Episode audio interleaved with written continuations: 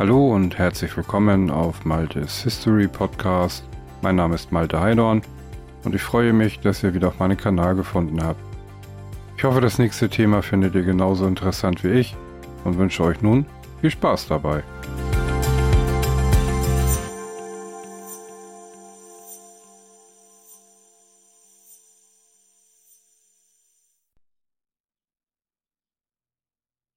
Kunstgeschichte Leonardo da Vinci, ein Außenseiter, wird zum vielleicht größten Genie aller Zeiten. Wohl keine Epoche bringt derart viele bedeutende Künstler hervor wie die italienische Renaissance. Der berühmteste unter den gefeierten Virtuosen am Übergang vom Mittelalter zur Moderne ist das Universalgenie Leonardo da Vinci. Maler, Zeichner, Ingenieur, Naturforscher und Günstling der Mächtigen seiner Zeit. Das Taufbecken ist nicht besonders kunstvoll gearbeitet. In der Pfarrkirche Santa Croce im toskanischen Vinci werden einfache Leute vom Land im Leben empfangen und aus dem Leben geleitet. Doch an diesem ersten Sonntag nach Ostern des Jahres 1452, dem 16. April, drängt sich eine gut gekleidete Gesellschaft um die grob behauene Steinschale vor dem Altar der Kirche. Fünf Männer und fünf Frauen aus den besser gestellten Familien des Ortes haben sich hier eingefunden, um die Patenschaft für ein Neugeborenes zu übernehmen. Der Gemeindepfarrer tauft den am Vorabend geborenen Knaben auf den Namen Leonardo. Der Priester ist ein Nachbar des 80-jährigen Antonio, dem Großvater des Kindes. Dessen Familie besitzt ein ausgedehntes Gut vor den Mauern der Stadt. Sie ist so angesehen, dass niemand sich an ihren Nachnamen stört. Der Clan nennt sich, als könne er für das ganze Dorf sprechen, Da Vinci, aus Vinci stammend. Antonio da Vinci ist ein besonnener Herr, der gern Halmer spielt und mit seiner Frau Lucia als Privatier alle Familienangelegenheiten regelt. Er notiert die Taufe von Leonardo da Vinci in dem Buch, in dem er auch schon die Geburten und Taufen seine eigenen Kinder verzeichnet hat, und er tut dies im Duktus stolzer Nüchternheit. Offensichtlich hat Antonio schon lange zuvor entschieden, was aus dem Neuankömmling werden soll. Er soll im Haus der Großeltern aufwachsen. Das ist nicht selbstverständlich, der Junge könnte auch ins Kinderheim kommen. Denn auf dem kleinen Leonardo lastet ein Makel. Seine Mutter Katharina ist eine jugendliche Waise aus der Umgebung, ein verzweifeltes Mädchen aus einfachen Verhältnissen, das nicht weiß, wie es sich und einen jüngeren Bruder durchbringen soll. Katharina hat sich auf ein Abenteuer mit Antonios Sohn Piero eingelassen, einem Mitzwanziger, der im nahegelegenen Florenz als Notar arbeitet. Sein Beruf hat ihm früh zu dem Ehrentitel Ser Piero verholfen. Eine Heirat kommt nicht in Frage. Zu eklatant ist aus Sicht der Da Vinci der Standesunterschied. Für Ser Piero ist eine bessere Partie vorgesehen, außerdem hat er längst das Interesse an seiner Liebschaft verloren. Es ist wohl Antonio, der dafür sorgt, dass Katharina eine schmale Mitgift erhält und bald darauf einen Kalkbrenner heiraten wird, mit dem sie weitere Kinder bekommt. Wann genau der kleine Leonardo von seiner Mutter getrennt wird, ist nicht überliefert. Vielleicht darf Katharina ihn noch stillen. Normalerweise werden Söhne aus gutem Haus von ärmeren Ammen versorgt, die für den Lohn oft ihre eigenen Säuglinge vernachlässigen. Der unehelich geborene Knabe aber hat ja schon eine potenzielle Amme als Mutter. Gesichert ist, dass die Familie Da Vinci und Katharina noch über Jahrzehnte hin einen losen Kontakt pflegen werden. Spätestens als Fünfjähriger wohnt der Junge, wie Steuerakten belegen, bei seinen Großeltern väterlicherseits. Womöglich genießt er dort besondere Freiheiten. Auf ihm lasten weniger Erwartungen als auf die ehelichen Erstgeborenen. Er darf in der Gegend herumstromern, Vögel beobachten, den Wolken nachschauen. Seinen Vater Piero sieht er wohl nur selten. Sein Onkel Francesco aber, der nebenan wohnt, kümmert sich um den vitalen Jungen. Diese besondere Familienkonstellation wird Leonardos ganzes Leben bestimmen. Er ist Teil der höheren Gesellschaft und gehört zugleich doch nicht wirklich dazu. Er bleibt ein Außenseiter, aber einer mit Innenansichten, und er weiß, dass er nur auf sich selbst zählen kann, nicht auf ererbte Privilegien. So wird Leonardo zum selbstbewussten Beobachter zu einer Persönlichkeit, deren künstlerische Existenz sich aus der eigenen Erfahrung, seinem Denk- und Einfühlungsvermögen sowie seiner enormen Schaffenskraft speist. Derart viel Freiheit und Selbstbesinnung wären einem traditionell erzogenen Mann, der aufgrund seiner Herkunft vor allem eine repräsentative Rolle in Familie, Beruf und Gesellschaft auszufüllen hat, nicht so einfach möglich. Leonardos Vater, Ser Piero, ist so ein traditioneller Mann. Mit einer Ehefrau von Stand, viele, möglichst männliche Nachkommen zu zeugen, Karriere und Geld in Florenz zu machen, das Ansehen der Sippe zu mehren. Das bedeutet ihm alles. Bald gründet Ser Piero eine standesgemäße Familie und dann weitere, denn mehrere seiner Gattinnen sterben im Kindsbett. Leonardo ist nun nur noch Sohn zweiter Wahl. Er wird später nichts erben und er darf keine höhere Schule besuchen. Diese Investition lohnt sich für den Vater nicht. Schließlich bliebe dem illegitimen Sohn eine Laufbahn als Notar ja ohnehin verwehrt. Also soll der Junge nach dem Besuch einer einfachen Schule, auf der er das Schreiben, Lesen und Rechnen gelernt hat, aber kein Latein, eine handwerkliche Lehre machen. Er zeichnet viel und gern. Ser Piero lässt seine Kontakte spielen und bringt Leonardo Ende der 1460er Jahre in der Werkstatt des Malers und Bildhauers Andrea del Verrocchio unter, einem der besten Künstler von Florenz. Wohl angetan von den selbstständig entstandenen Zeichnungen des Knaben, sagt Verrocchio zu. Der Umzug in den Trubel der engen Metropole muss für Leonardo eine Herausforderung gewesen sein. Sein Biograf, der Kunstschriftsteller Giorgio Vasari, schreibt später, er habe eines Tages auf dem Markt Vögel gekauft, nur um sie freizulassen. Irgendwann, vielleicht schon jetzt, wird Leonardo Vegetarier und bleibt dies bis an sein Lebensende. Zeitgenossen notieren später befremdet, dass der Künstler nichts essen mag, was Blut in sich hat. Und der Neuankömmling wundert sich seinerseits über die blassen Städter, die immer nur in Innenräumen hocken. Er versteht nicht, schreibt er in seinen Notizen, weshalb die Leute nicht lieber auf langen Wanderungen durch Berg und Tal die natürliche Schönheit der Welt genießen. Eingesperrt zu sein gehört zu den Dingen, die Leonardo am meisten fürchtet. Doch genau das droht ihm, als er zum jungen Mann heranreift und es mit den Behörden zu tun bekommt. Es ist nun ein schöner Jüngling mit langen, gepflegten Locken und trägt modische, rosafarbene Umhänge, die die schlanken Beine in den engen Hosen betonen. Seine Hände reibt er mit Rosenwasser ein, um besser zu riechen als die Stadt. Extravagant ist sein Auftritt, aber nicht ungewöhnlich. In der Stadt regiert gerade ein Generationsgenosse Leonardos, ein Mann, der viel Wert auf Eleganz legt und die Florentiner anregt, es ihm nachzutun. Lorenzo de Medici, Sohn einer Bankiersfamilie, die nun schon in der dritten Generation zwar nicht offiziell, aber faktisch die Geschicke der Republik Florenz bestimmt. Über Jahre haben die Medici die wichtigen Familien der Stadt durch Gefälligkeiten und Geschenke von sich abhängig gemacht. Sie haben die Wahlverfahren für die Stadtregierung manipuliert und inszenieren sich in großen Festen und Turnieren auf der Piazza San Croce nahe dem Arno als die charismatischen Heilsbringer der Stadt. Lorenzo spielt mit seiner Verführungskraft, in aller Öffentlichkeit verehrt er eine junge Frau, die mit einem anderen verheiratet ist. Und er zeigt sich den Florentinern als dynamischer, jungenhafter Hoffnungsträger, der die Männer wie Frauen gleichermaßen zu beeindrucken versteht. Am Hofe Lorenzos wirkten Humanisten und Literaten, von denen einige die Amore Masculino beschwören, die Liebe unter Männern. In Florenz pflegen etliche Männer aus allen Gesellschaftsschichten, bevor sie mit Mitte oder Ende 20 heiraten, sexuelle Kontakte zu Jünglingen.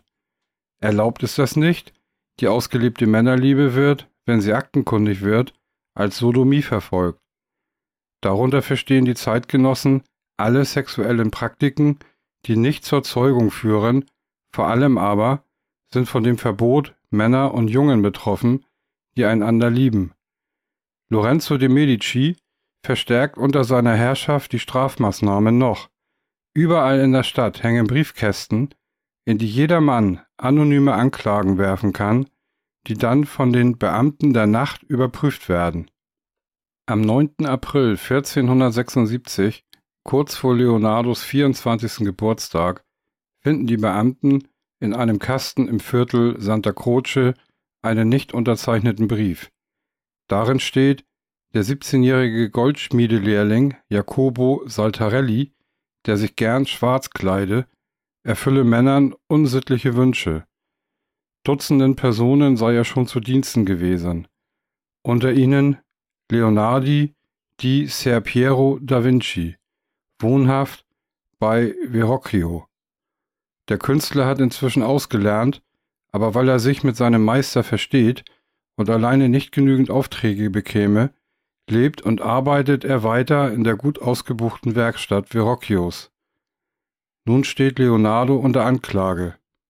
Möglicherweise, das ist nicht überliefert, verbringt er beim Verhör eine Nacht in der Arrestzelle. Zwei Monate lang muss er bangen, der Stadt verwiesen zu werden, ins Gefängnis zu kommen oder zu einer hohen Geldstrafe verurteilt zu werden, für die er seinen Vater anbetteln müsste. Sollte Saltarelli die Vorwürfe gegen den Künstler bestätigen oder sollten sich andere Zeugen finden, dann wäre Leonardos Laufbahn vorbei, noch ehe sie richtig begonnen hat. Doch er hat Glück. Doch er hat Glück. Der anonyme Autor hat in seinem Brief auch ein Mitglied des einflussreichen Tornabuoni-Clans beschuldigt, mit Saltarelli geschlafen zu haben. Die Mutter Lorenzo de Medicis ist eine Tornabuoni. Vermutlich sorgt sie oder jemand anderes aus ihrer Familie dafür, dass die Anklage eingestellt wird. Und Leonardo? Der denkt gar nicht daran, fortan jüngere Männer zu meiden und sein Verlangen zu unterdrücken. Etwas später, er bildet nun schon selbst Lehrlinge aus, wird einer seiner Schüler der Stadt verwiesen und muss nach Bologna ziehen, weil er sich nicht an die Sittenregeln gehalten hat. Noch später wird Leonardo so berühmt sein, dass er leben kann, wie es ihm gefällt. Im Gegensatz zu anderen Florentinern, die Affären mit Jungen haben, heiratet er nie, sondern bleibt der Männerliebe treu. Der Künstlerhaushalt, den er bis zu seinem Tod führen wird, ist eine Männergemeinschaft mit Schülern, Liebhabern, Gesellen. Die Freiheit, nimmt sich Leonardo und sie tut ihm und seiner Kunst gut. So ist sein Verhältnis zum anderen Geschlecht entspannter und freundschaftlicher als das vieler anderer Männer seiner Zeit, für die Frauen vor allem Jungfrauen oder Mütter, Heilige oder Huren verkörpern. Doch Leonardos Außenseiterposition führt auch dazu, dass sein Talent nicht sofort in vollem Umfang gewürdigt wird. In Florenz, einer Stadt mit vielen Ateliers, tut der Maler sich schwer. Als er sich endlich selbstständig macht, wann genau, ist nicht überliefert, hat er Mühe, über die Runden zu kommen. Er zeichnet viel und malt einige ungewöhnlich lebensnahe Stücke, vor allem Madonnen, eine auch für die Medici-Familie. Doch für repräsentative Aufträge zieht Lorenzo de Medici andere Künstler vor, wie etwa Sandro Botticelli, der in sanftem, klar konturiertem Stil einige Mythologien und Porträts malt. Leonardo steht dagegen im Ruf, sehr langsam zu arbeiten, weil er viel nachdenkt und mit Maltechniken experimentiert. Er ist gezwungen, Knebelverträgen zuzustimmen, um überhaupt an Geld zu kommen. Für ein Kloster vor den Stadttoren darf er ein Altarbild malen, muss aber, ehe er bezahlt wird, alle Kosten selbst übernehmen. Und auch diesen Auftrag hat er wohl nur bekommen, weil Ser Piero, der die Mönche als Notar berät, sich für ihn eingesetzt hat. Das alles passt Leonardo offenbar nicht mehr. Das mangelnde Verständnis in der Kaufmannsstadt ist nichts für einen Forschergeist wie ihn, der vielleicht nicht immer zielorientiert ist, dafür aber Neues zu denken, zu malen und zu erfinden vermag, wenn man ihn denn lässt. Und es stört ihn auch die Abhängigkeit vom Vater, der im Zweifel doch die anderen Kinder vorzieht. Wie zumeist in seinem Leben muss sich Leonardo selbst helfen. Er bestellt im Kloster eine Kiste Rotwein, das belegt eine Rechnung, und schmiedet Zukunftspläne. Vermutlich hat er gehört, wie gut es einigen Kollegen inzwischen als Hofkünstler geht. Sie erhalten ein Salär, kümmern sich um die Innenausstattung von Palästen, konversieren, malen dies und das und können ansonsten tun, was ihnen so alles einfällt. Leonardo ist, wie Zeitgenossen berichten, ein amüsanter Unterhalter, der immer einen klugen Scherz auf den Lippen hat und zudem Laute spielt. Und er ist technisch interessiert, begeistert sich für Brücken, Maschinen, Hebevorrichtungen. Welcher Herrscher braucht ein solches Universaltalent? Seine Wahl fällt auf Ludovico Sforza, der, wohl wegen seines dunklen Tints, Il Moro genannt wird, der Moor. Die Sforza waren erfolgreiche Söldnerführer. Nun herrscht die Condottieri-Sippe schon seit drei Jahrzehnten über Mailand. Und Ludovico hat ein doppeltes Legitimitätsproblem. Sein Vater hat die Macht in Mailand mit einem höchst zweifelhaften Anspruch an sich gerissen. Zudem ist Il Moro seit dem Tod seines Vaters und seines älteren Bruders nicht der rechtmäßige Erbe, sondern das ist sein jüngerer Neffe, für den er nur die Regentschaft führt. Der kampfeslustige Ludovico aber benimmt sich, als sei er der wahre Herrscher im rötlich geziegelten Kastell der Metropole Mailand. Er wird die Hilfe eines Künstlers und Universalgelehrten nötig haben, mag sich Leonardo denken. Er schreibt eine Bewerbung an den Sforza, die er dann aber nicht losschickt. Offenbar will er erst vor Ort die Lage erkunden. Also packt Leonardo einige Bilder und Zeichnungen ein, stellt anderes, auch Gemälde, bei einem guten Freund in Florenz unter und macht sich 1482, vermutlich in Begleitung von zwei Mitarbeitern, auf den Weg nach Norden, ohne genau zu wissen, was ihn in der Lombardei erwartet. Mailand ist keine Stadt der Künstler und Literaten wie Florenz.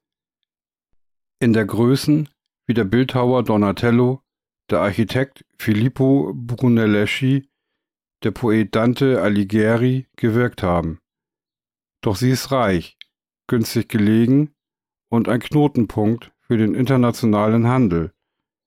Mehr als 120.000 Menschen drängen sich in engen Wohnungen und Straßen. Seinen Wunsch nach einem Leben in der Natur muss Leonardo erst einmal zurückstellen.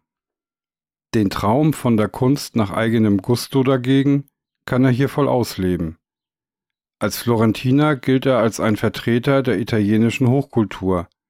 Die Mailänder Kollegen sind begierig, von ihm zu lernen. Die lokale Künstlerfamilie De Predis nimmt Leonardo und seine Gehilfen freudig in ihrer Werkstatt auf. Gemeinsam bewerben sie sich um Aufträge und erwecken bald tatsächlich das Interesse Ludovico Sforzas, der Leonardo wie einen Hofkünstler für sich arbeiten lässt. Leonardo darf zeichnen und entwerfen, was er möchte. Zuweilen erhält er einen Gemäldeauftrag. Ansonsten stattet er die Feste des Sforza mit Dekorationen und Kostümen aus und unterhält die Hofgesellschaft mit Rätselfragen. Bald ist er so erfolgreich, dass er sich leisten kann, mit seinen Mitarbeitern einen ganzen Palazzo am Domplatz von Mailand zu beziehen. Im Juli 1490 begrüßt er in seiner Werkstatt einen neuen Lehrling, Giacomo di Pietro Caprotti, ist zehn Jahre alt und ein kleiner Teufel. So jedenfalls nennt Leonardo ihn schon am zweiten Tag mit dem aus dem Arabischen entlehnten Namen Salai. Leonardo will den Jungen schick einkleiden lassen, legt das Geld in einem Beutel beiseite und Salai stiehlt es. Der Maler nimmt den Knaben zu einem Abendessen bei Freunden mit. Salai schlägt sich den Bauch voll, zerbricht drei Krüge, der Wein ist verschüttet. In der Werkstatt klaut er die Silbergriffel seiner Kollegen. Und als einige Herren vom Hof vorbeischauen, um die Kostüme anzuprobieren, die Leonardo für ein Fest entworfen hat, nutzt der Junge den Moment und entwendet den Geldbeutel, den einer der Männer mit seinen Kleinern abgelegt hat.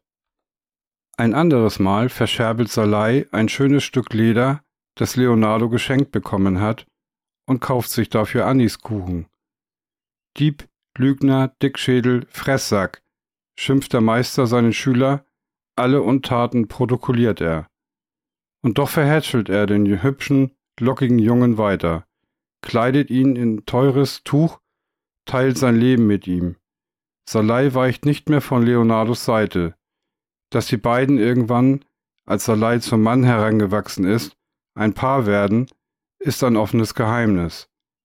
Anders als in Florenz aber scheint sich im Reich des auch nicht immer sittenstrengen Ludovicus Forzas niemand groß an Leonardos Vorlieben zu stören. Leonardo kann von Glück sagen, dass er diese Zeit nicht in Florenz verbringt. Dort predigt inzwischen der Dominikanermönch Girolamo Savonarola Verzicht, Keuschheit und Buße. Er hat tausende Buben indoktriniert, die bald schon in ihren weißen Kutten bei den Bewohnern Kunstwerke, Musikinstrumente, Spiegel und Schmuck einsammeln, um alles in Feuern der Eitelkeiten zu verbrennen. Ins Visier geraten die Künstler der Stadt, die herausgeputzten Frauen und auch, wieder einmal, jene Männer, die Männer lieben. Ihnen droht Savonarola sie an den Pranger zu stellen. Sollten sie wiederholt erwischt werden, will man ihnen das Stadtwappen als Schandmal auf die Stirn brennen. Und wer dreimal der Sodomie beschuldigt wird, muss fürchten, auf den Scheiterhaufen zu sterben. Viele der eigentlich so genussfreudigen, eleganten und kunstsinnigen Florentiner lassen sich mitreißen vom Tugendrausch der Bewegung. Savonarolas Strenge scheint ihnen in unruhigen Zeiten Halt zu geben. 1492 ist Lorenzo de' Medici gestorben, der faktische Herrscher der Metropole. Sein Sohn Piero kam an die Macht, agierte aber so unglücklich, dass die Regierung ihn schon 1494 aus Florenz vertrieben hat. Seither ist die Stadt am Arno zwar wirklich eine Republik, aber eine zutiefst verunsicherte. Leonardo zieht es nicht zurück, ihm geht es gut in Mailand. Er zeichnet, schreibt, malt. Unter dem Eindruck der Pest, die Mailand einige Jahre zuvor heimgesucht hat, beschäftigt er sich mit hygienischer Stadtplanung, entwirft belüftbare Toiletten und Straßen auf zwei Geschossen, um die Viehkarren von den Spaziergängern zu trennen. Umgesetzt wird nichts davon, ebenso wenig wie eines seiner ehrgeizigsten Vorhaben ein überdimensionales Reiterstandbild für Francesco Sforza, Ludovicos Vater. Über das Tonmodell für die Bronzestatue kommt Leonardo, der kein Bildhauer ist, nicht hinaus. Zu kompliziert sind die Gussverfahren. Bewunderung dagegen erregt der Künstler als Innendekorateur bei Festen. Seine Kostüme begeistern die Hofgesellschaft und als Ludovico einmal zu einem Paradiesfest lädt, steuert Leonardo eine aufwendige Bühnenarchitektur bei. Hinter einem effektvoll weggezogenen Seidenvorhang hat er Darstellungen der Planeten in eine große goldene Schale montiert. Lichter bringen das eiförmige Gebilde zum Schimmern. Musiker spielen auf. Il Moro liebt es zu prassen und die Liebe liebt er auch. Vor und während seiner Ehe mit Beatrice d'Este einer fürstlichen Tochter aus Ferrara, lebt er mit Mätressen. Deren Porträtist ist Leonardo da Vinci, der seine Freude hat an der Ungezwungenheit der jungen Frauen. Er kommt ihnen nahe, freundet sich mit ihnen an, schafft Bildnisse, die dynamischer sind als alles Dagewesene. Daheim führt er einen quirligen Männerhaushalt mit seinen Geliebten und Mitarbeitern und einer alten Frau. Wie ein Eintrag im Mailänder Sterberegister vermuten lässt, holt er seine mittlerweile verwitwete Mutter Katharina zu sich und lässt sie bis zu ihrem Tod 1494 in seinem Haus wohnen. Als Kind durfte er nicht bei ihr aufwachsen, nun aber kann ihn niemand mehr hindern, zu leben, wie und mit wem er will. Ludovico Sforza ist seit 1494 auch offiziell Herzog. Die Leute munkeln, er sei schuld gewesen am plötzlichen Tod seines Neffen, den er auf dem Herrscherthron ja nur vertreten hatte. Nun investiert Il Moro in seinen Nachruhm. Er will das Mailänder Kloster Santa Maria delle Grazie zu seiner würdigen Grabstätte ausbauen lassen. Dafür braucht er moderne Kunst. Leonardo erhält den Auftrag, den Speisesaal des Klosters mit einem Wandbild des Abendmahls zu schmücken. Auf langen Streifzügen durch die Stadt sucht er nach Gesichtern und Typen, die Jesus und seine Gefährten verkörpern sollen. Er beobachtet genau, reißt Witze, nur um die Lachmuskeln eines Menschen zu studieren. Das Studium der Physiognomien kostet Zeit, viel Zeit. Irgendwann beschweren sich die Klosterbrüder, weil er an manchen Tagen nicht mehr als ein, zwei Pinselstriche setzt und dann wieder heimgeht. Ludovico stellt den Maler zur Rede. Der sagt, es dauere nun mal, denn ihm fehle noch das Gesicht des Judas. Nicht einmal unter den Halunken im verrufensten Viertel der Stadt werde er fündig. Wie er das zu lösen gedenke, fragt Ludovico. Nun, antwortet Leonardo, er könne ja immer noch das Gesicht des Priors vom Kloster nehmen, der ihm all die Vorhaltung mache. Das würde aufs Wunderbarste passen. Ludovico muss lachen. Für eine Frechheit ist er immer zu haben. Er mag die Eigenheiten dieses Künstlers, und der wiederum kann nur dann produktiv arbeiten, wenn man ihn in Ruhe lässt. Doch ab 1499 muss Leonardo sich einen neuen Förderer suchen. Der französische König Ludwig XII will Ludovico Sforza nicht länger an der Macht in Mailand dulden, da er selbst Anspruch auf das Territorium erhebt. Als er seine Soldaten auf Mailand zumarschieren lässt, ergreift Ludovico am 2. September die Flucht. Leonardo aber bleibt. Ihm gehört inzwischen ein Garten mit kleinen Weinberg in der Stadt, das mag ihn ein bisschen an seine Heimat in Vinci erinnern. Und loyal ist der Künstler sowieso nur gegenüber seiner Arbeit und seinen Angestellten, nicht aber gegenüber Geldgebern. Die kommen und gehen, und Leonardo ist längst so bekannt, dass er darauf vertrauen kann, auch von den neuen Herrschern gebraucht zu werden. Kaum sind die Franzosen in der Stadt, knüpft er Kontakte zu deren Anführern. Seine Notizen darüber verschlüsselt er, indem er Namen und Orte rückwärts notiert. Vielleicht hat er Angst, sie könnten einem Spion Sforzas in die Hände fallen. Tatsächlich schätzen ihn die Besatzer. Der König überlegt angeblich sogar, das nun fertige und allseits bewunderte Abendmahl von der Klosterwand ablösen und nach Frankreich transportieren zu lassen. Doch dafür ist das Wandbild zu fragil. Leonardos Beziehungen zu den Franzosen sprechen sich schnell herum. Als Ludovico Sforza sich schon nach wenigen Monaten anschickt, die Stadt zurückzuerobern, weiß Leonardo, dass er gehen muss. Das Risiko, von Il Moro als Verräter verfolgt zu werden, ist zu groß. Er bittet Saleys Vater, auf den Weinberg aufzupassen und schreibt eine Packliste. Bettdecken und ein Kohlebecken müssen mit, zudem vier Paar Hosen, ein Wildlederwams, Tisch- und Mundtücher, Knoblauchzehen aus Piacenza sind zu besorgen, Samen für Gemüse, Blumen und Obst müssen verstaut werden. Die Bretter seines Malereigerüsts vom Abendmahl will er zu Geld machen, die sind zu schwer zum Transport. Den Großteil seines gesparten Geldes überweist Leonardo auf ein Konto bei seiner Florentiner Bank. Vor einem Jahr ist Savonarola, der es zu weit getrieben hat mit seinem Machtanspruch, von der Florentiner Stadtregierung hingerichtet worden. Und so kann Leonardo mit dem inzwischen 19-jährigen Salai und seinen anderen Gehilfen in seine Heimatstadt zurückkehren. Die Reisegruppe macht einen Umweg über Mantua.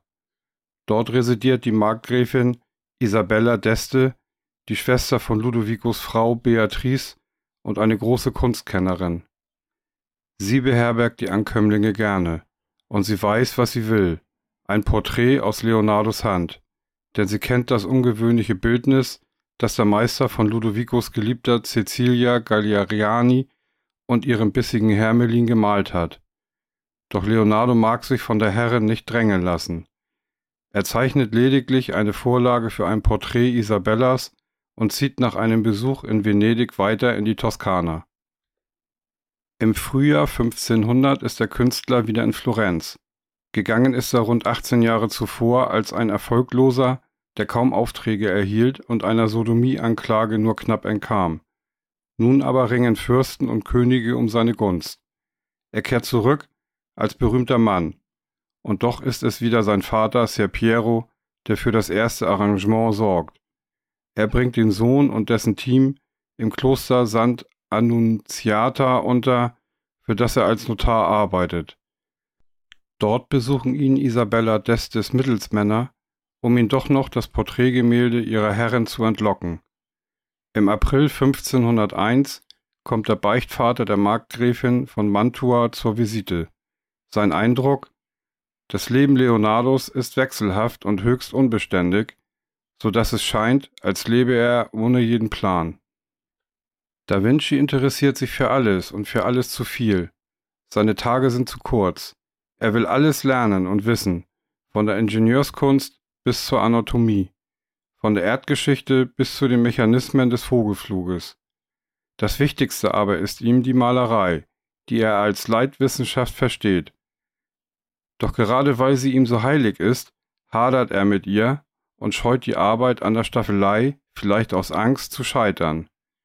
Manche Gemälde, Aufträge führen nun seine Mitarbeiter aus, wie Isabellas Beichtvater beobachtet. Leonardo fügt lediglich am Ende einige Pinselstriche hinzu. Im Frühsommer 1502 packt ihn einmal mehr der Wunsch, auszubrechen. Er will nicht mehr nur sinnieren und theoretisieren, sondern hinaus in die Welt und entscheidet sich für das Radikalste, das ihm einfällt. Er zieht in den Krieg. Der Söldnerführer Cesare Borgia ist der Sohn von Papst Alexander VI. und er träumt von einem eigenen Staat in Mittelitalien. Ein Fürstentum nach dem anderen unterwirft er.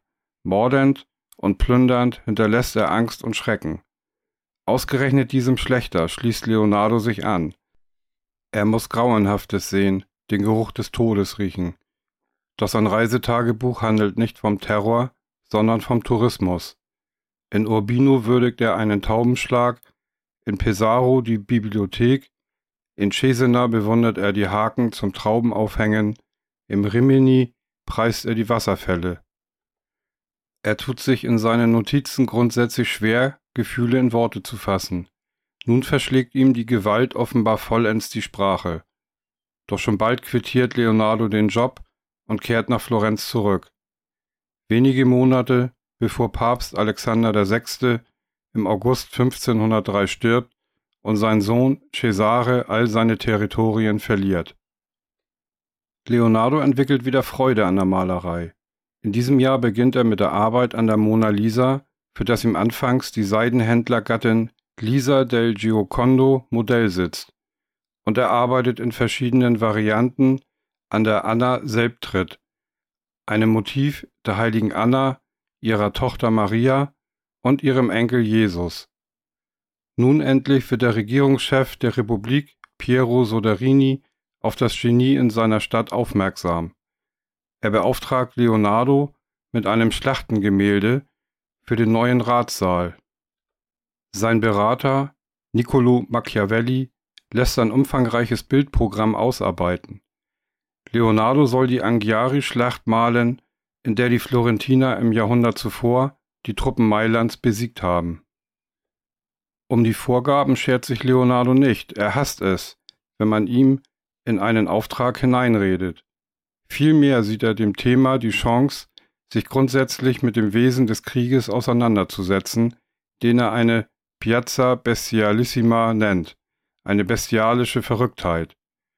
Doch die Arbeit fällt ihm nicht leicht. Er experimentiert mit neuen Farbmischungen, die nicht auf der Wand haften. Zudem hat Soderini ihn hintergangen. Die Stadtregierung hat, nachdem Leonardo zugesagt hat, auch bei dem jüngeren Künstler Michelangelo Buonarroti das Bild einer Kampfeshandlung für den Ratssaal bestellt, die beiden Maler arbeiten also zu ähnlichen Themen um die Wette. Das muss Leonardo als entwürdigend empfinden. Er verliert die Lust und will zurück nach Mailand. Was sollte ihn in Florenz halten? Die Familie sicher nicht. Im Juli 1504 notiert der Künstler nüchtern, am Mittwoch um 7 Uhr starb Ser Piero da Vinci. Anzeichen dafür, dass sich Vater und Sohn am Ende doch noch nahe gekommen sind, gibt es nicht. Im Gegenteil. Ser Piero musste seinem Erstgeborenen nichts vererben, und er tat es auch nicht. Alles geht an die ehelichen Kinder. Und als einige Jahre später bei dem Tod von Leonardos Lieblingsonkel Francesco bekannt wird, dass der den Künstler in seinem Testament bedacht hat, fechten die Halbgeschwister auch das an. Leonardos wahre Familie sind seine Freunde, mit denen er zusammenlebt. Wohl im Jahr 1506 bricht der Maler die Arbeit an der Anghiari-Schlacht ab. Über Vorentwürfe ist er vermutlich nicht hinausgekommen. Sollte er Farbe an die Wand gebracht haben, so hat sie dort nicht gehalten. Anstatt nach einer Lösung zu suchen, macht Leonardo sich mit seinen Mitarbeitern auf den Weg nach Mailand, das inzwischen wieder von den Franzosen beherrscht wird. Der Gouverneur des französischen Königs empfängt den Künstler mit offenen Armen und stellt ihn an. Soderini schäumt, schließlich ist Leonardo vertragsbrüchig geworden. Bevor die Affäre aber zu größeren Verstimmungen zwischen Florenz und Frankreich führt, lenkt der Chef der Republik ein. Leonardo darf in Mailand bleiben und blüht auf. Er stellt einen gut aussehenden jungen Adligen namens Francesco Melzi an, der Schreibarbeiten für ihn macht und seine Schriften sortiert. Leonardo träumt davon, eines Tages Bücher über Anatomie, Wasserkunde und Naturgeschichte zu veröffentlichen. In Mailand hat er Muße, seinen Forschungen nachzugehen. Obwohl er sich vor dem Geruch ekelt, seziert er in Krankenhäusern Leichen, um die Funktionsweise des Körpers zu verstehen. Er sinniert über die Mechanismen der Fortpflanzung, über den Flug der Vögel und darüber, wie einst die Sintflut abgeflossen sein mag. Und er malt wieder. In seine Gemälde strömen all seine Erkenntnisse ein. Doch im Jahr 1510 zieht ein neuer Konflikt herauf, der Leonardos behagliches Leben bedroht. Julius II., jetzt Papst in Rom, will die Franzosen aus Italien vertreiben. Er schließt sich mit anderen Mächten zusammen und zieht Ende 1511 gegen Mailand. Mit Hilfe von Schweizer Söldnern kann er die Franzosen im folgenden Jahr besiegen. Das ermöglicht Ludovico Sforzas Söhnen die triumphale Rückkehr in die Stadt. Leonardo hat Mailand da schon verlassen. Er ist im nahegelegenen Landhaus der Familie seines Sekretärs Francesco Melzi untergekommen. In die Metropole kann er nicht zurückkehren, solange dort wieder die Sforza regieren. Er braucht neue Verbündete und findet sie in Florenz. Denn auch den Medici ist es gelungen, ihre alte Macht wiederherzustellen. Im Sommer 1512 sind Kardinal Giovanni de Medici ein Sohn von Lorenzo de Medici, und sein Bruder Giuliano mit päpstlicher Hilfe an den Arno zurückgekehrt, als alte neue Herrscher über die Stadt. Und es kommt noch besser für die Familie. Als Julius II. Anfang 1513 stirbt, wird Giovanni de Medici zum neuen Papst gewählt. Ihm folgt sein Bruder Giuliano nach Rom. Das Regieren über Florenz liegt ihm nicht, Im Geldausgeben dagegen ist er groß. Er fördert die Künste, investiert in den Reitsport, pflegt seine Liebschaften. Und er macht Leonardo ein unwiderstehliches Angebot. Der Maler könne doch seinen Künstlerhaushalt in der vornehmen Villa Belvedere in Rom einrichten, gut bezahlt versteht sich. Zum offiziellen Hofmaler wird Leonardo damit nicht. Giuliano lädt ihn zu seinem Privatvergnügen ein. Leonardo und seine Assistenten packen ihre Sachen, darunter große Gemälde wie die Anna Selbdritt und die Mona Lisa. Diese Gemälde, an denen er immer wieder weitermalt, liegen Leonardo so sehr am Herzen, dass er sie nicht zum Kauf anbietet.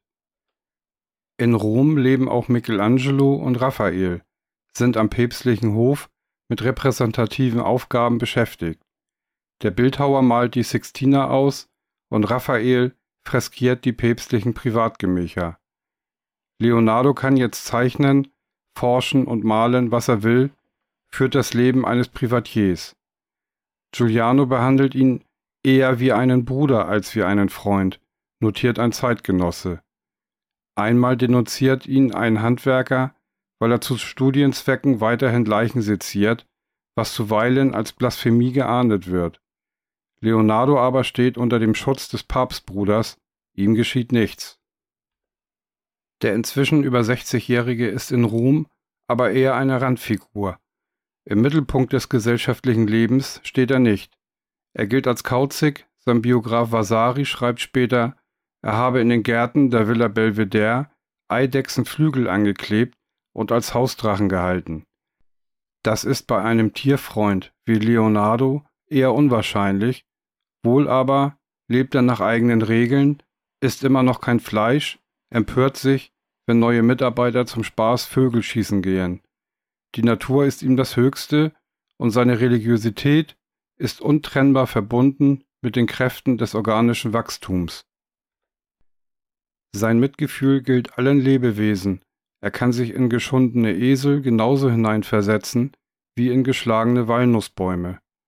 Auch die Bilder, die er nun entwirft, handeln von der möglichen Eintracht des Menschen mit der Natur. Nach den vielen Frauen, die er in seinem Leben gemalt hat, entdeckt er nun Johannes den Täufer für sich und zeigt ihn als schönen Jüngling, der den Weg zum Göttlichen kennt. Zum Lieblingskünstler des außerordentlich machtbewussten, nicht ganz so zartfühlenden Papstes wird er damit nicht. Als Giuliano de Medici im März 1516 nach längerer Krankheit stirbt, endet Leonardos Arrangement mit den Medici. Der Künstler ist nun Mitte 60 und selbst nicht mehr ganz gesund. Wieder sind es die Franzosen, die ihm ein verlockendes Angebot machen. Der junge König Franz I. schätzt Leonardo als Künstler, aber auch als gelehrten Gesprächspartner und bietet ihm an, mit seinen Mitarbeitern ein Schlösschen bei Amboise an der Loire zu beziehen. Und so tritt Leonardo seine letzte Reise an. Er kann oder will nun nicht mehr malen, denn seine Rechte ist gelähmt, vielleicht hatte er einen Schlaganfall. Und die großen Gemälde, die er früher manchmal auch mit den Handballen bearbeitet hat, fordern ja vollen Körpereinsatz.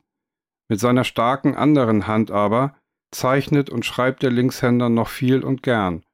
Und er unterweist seine Mitarbeiter im Malen. Der König setzt den alten Mann zudem als Festdekorateur ein, was dieser mit Freuden macht. Der 37-jährige Salai ist nach wie vor Leonardos Gefährte, reist allerdings immer häufiger nach Mailand. Und er spielt ein doppeltes Spiel. Offenbar kommt er mit Franz I. ins Geschäft, der Angst hat, die großen Gemälde, die in Leonardos Atelier stehen, könnten ihm nach dem Tod des Künstlers entgehen. Der nämlich hat auch im hohen Alter nicht vor, sich von der Anna Selbtritt, dem Johannes der Täufer und der Mona Lisa zu trennen. Schließlich lebt er mit diesen Figuren nun schon seit vielen Jahren zusammen. Erbe des künstlerischen und schriftlichen Nachlasses aber soll nicht der ungestüme Salai werden, sondern der gewissenhafte Melzi. Der eigene Nachruhm ist Leonardo zu wichtig, um ihn einen Spekulanten zu überlassen. Auch für sein Begräbnis trifft er Vorkehrungen. Er empfiehlt sich in seinem Testament, Gott, der ruhmreichen Jungfrau Maria, unserem Herrn, dem heiligen Michael und allen seligen Engeln und Seligen des Paradieses. Beerdigt werden möchte er in der Kapelle des heiligen Florentin von Amboise. Eine Reihe Messen sollen hier und in anderen Kirchen zu seinen Andenken gelesen werden. 60 Arme, die von dem Testamentsvollstrecker Melzi bezahlt werden müssen, sollen Fackeln tragen. Der Künstler wünscht sich einen würdigen Abschied. Keine 14 Tage nachdem er seinen letzten Willen bekundet hat, stirbt Leonardo am 2. Mai 1519 in Amboise. Giorgio Vasari verbreitet später die Legende, dass er seine letzten Atemzüge in den Armen des herbeigeeilten Franz I. genommen habe. Und er soll bereut haben, in seinem Leben so wenig gemalt zu haben. Melzi ist bestürzt. Er schreibt in einem Brief an Leonardos Halbbrüder, es ist unmöglich, den Schmerz auszudrücken, den ich über seinen Tod empfinde. Solange meine Glieder zusammenhalten, werde ich immerfort unglücklich sein, mit gutem Grund. Denn täglich brachte er mir herzliche und heißeste Liebe entgegen. Erst am 12. August wird Leonardo, so wie er das gewünscht hat, in der Kirche von Amboise zu Grabe getragen. Wahrscheinlich wurde er zwischenzeitlich einbalsamiert. Salai zieht nach Mailand, wo er eine reiche Frau heiratet. Im Gepäck hat er womöglich, was er nicht besitzen sollte. Leonardos große Gemälde. Auf Umwegen landen sie bei Franz I. Die unveröffentlichten Schriften und Zeichnungen dagegen bleiben bei Melzi, der sie liebevoll sortiert und jedem Interessierten Einsicht gewährt.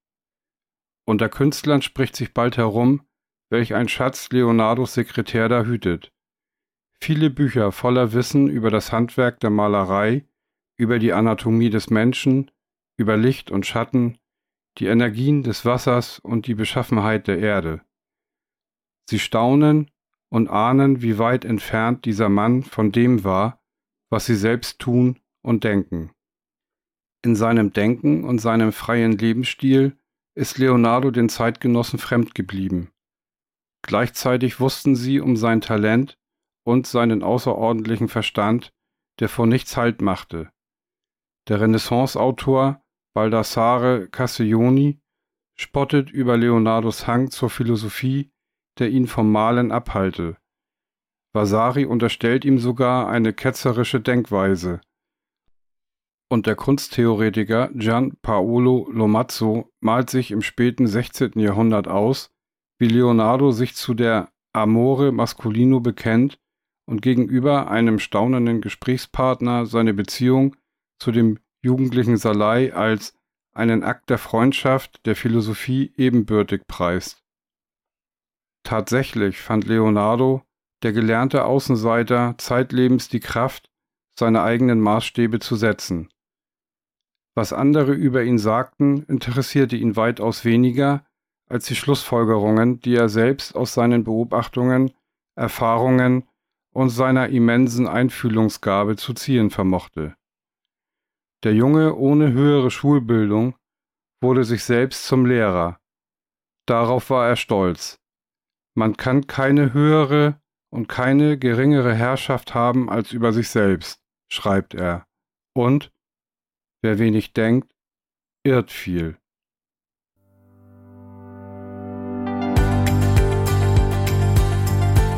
So, das war's mal wieder von mir. Vielen Dank fürs Zuhören.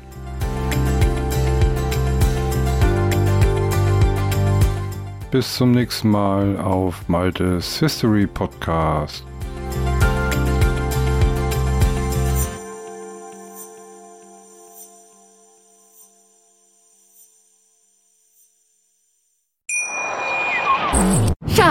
Ich bin neu verliebt. Was?